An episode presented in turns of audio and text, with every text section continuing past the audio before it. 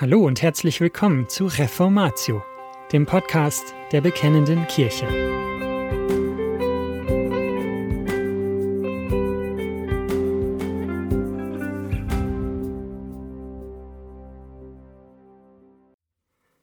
Warum Christsein Sinn macht.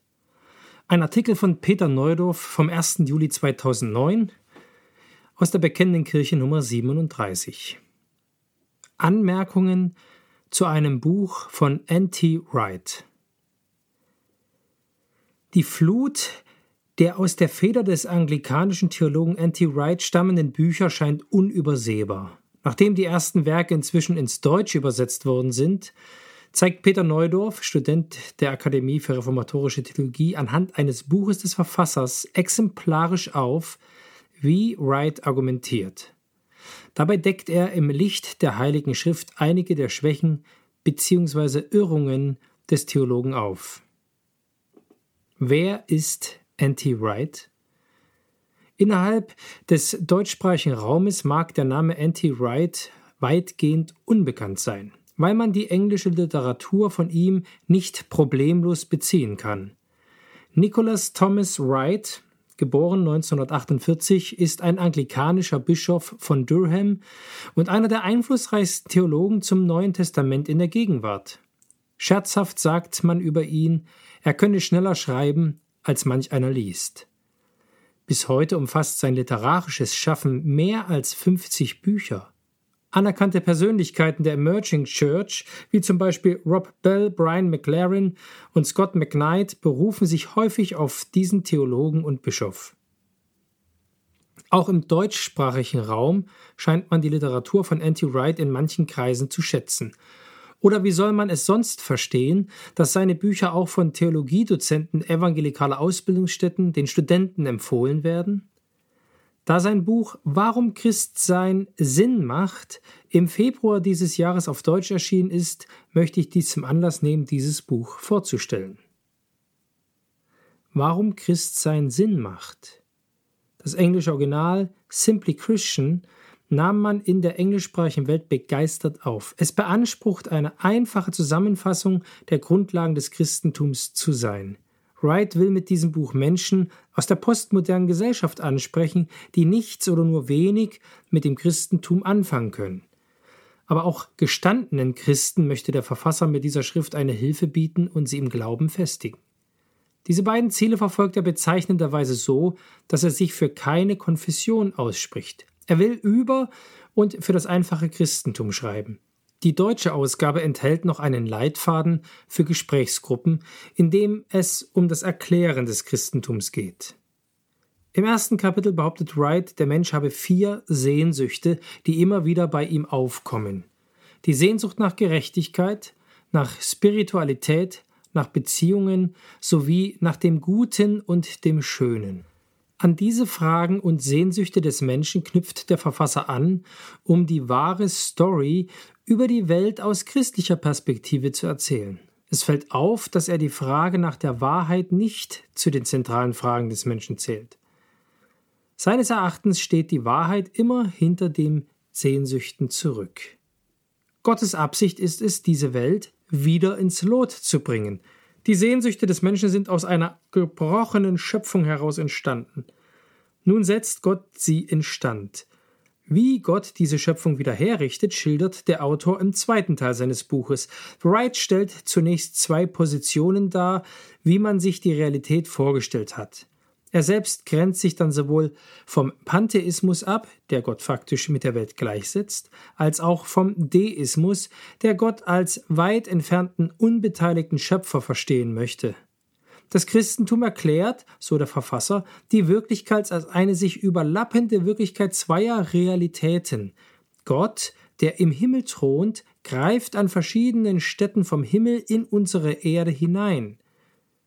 Das tut Gott, indem er mit dem Volk Israel einen Bund als Treueverpflichtung schließt.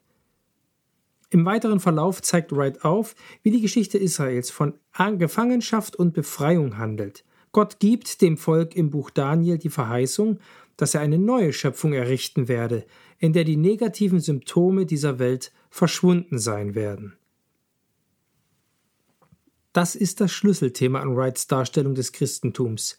Wörtlich schreibt er, und das Schlüsselthema, das von der großartigen Poesie des Alten Testaments vorwärts auf die Freude des Neuen Testaments verweist, ist die Erneuerung des gesamten Kosmos, von beiden, Himmel und Erde, und die Verheißung, dass in dieser neuen Welt alles gut sein wird. Ein Zitat von Seite 89.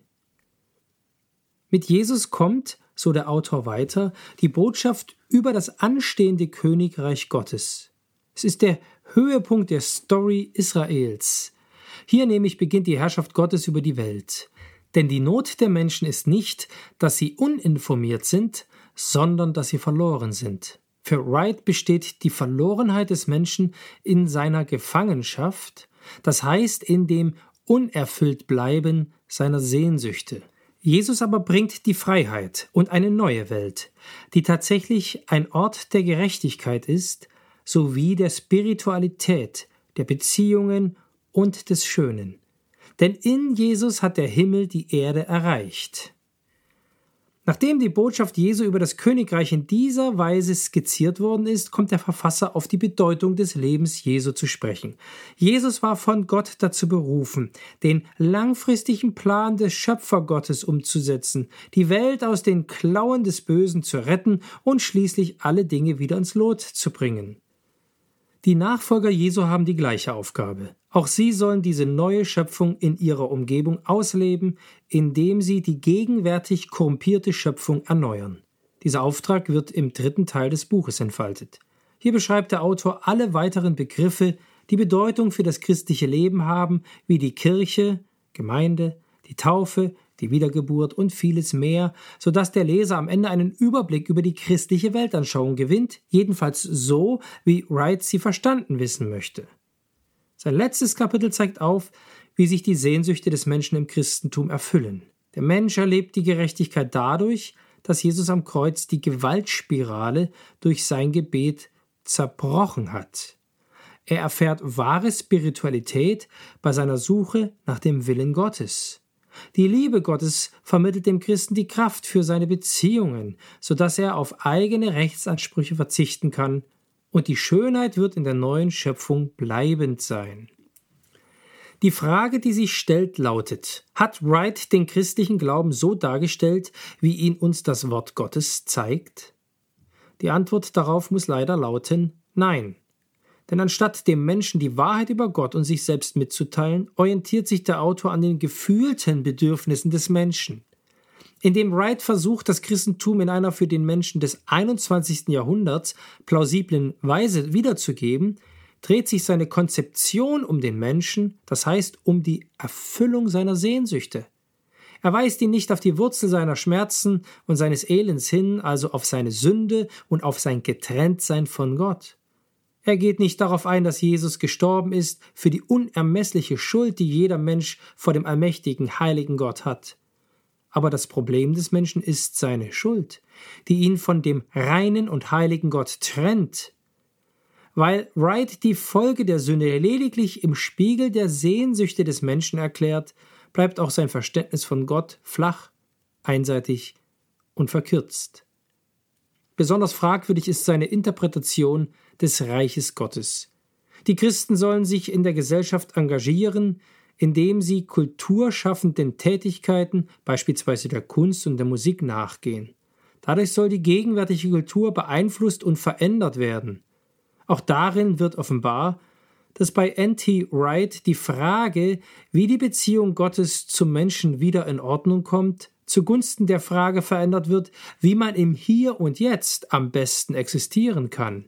Nicht nur im Licht von 1. Korinther 15, Vers 19 muss dieses als eine gefährliche Verkürzung, ja als eine Verdrehung des christlichen Glaubens verstanden werden.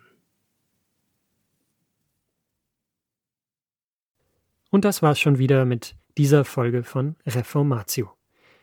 Wenn Sie selbst eine Frage an uns haben, laden wir Sie herzlich dazu ein, uns diese zu schicken. Besuchen Sie uns unter www.bekennende-kirche.de/fragen und nutzen Sie das dortige Formular. Wir werden Ihnen darauf antworten und, so Gott will, Ihre Fragen klären. Außerdem können Sie auf der Seite der Bekennenden Kirche wie gewohnt die Beiträge aus der BK lesen, die Zeitschrift abonnieren und unsere Arbeit mit einer Spende unterstützen. Alle Links finden Sie auch in der Beschreibung dieser Folge des Podcasts. Wir bedanken uns fürs Zuhören, wünschen Ihnen Gottes Segen und sagen Tschüss. Bis zum nächsten Mal.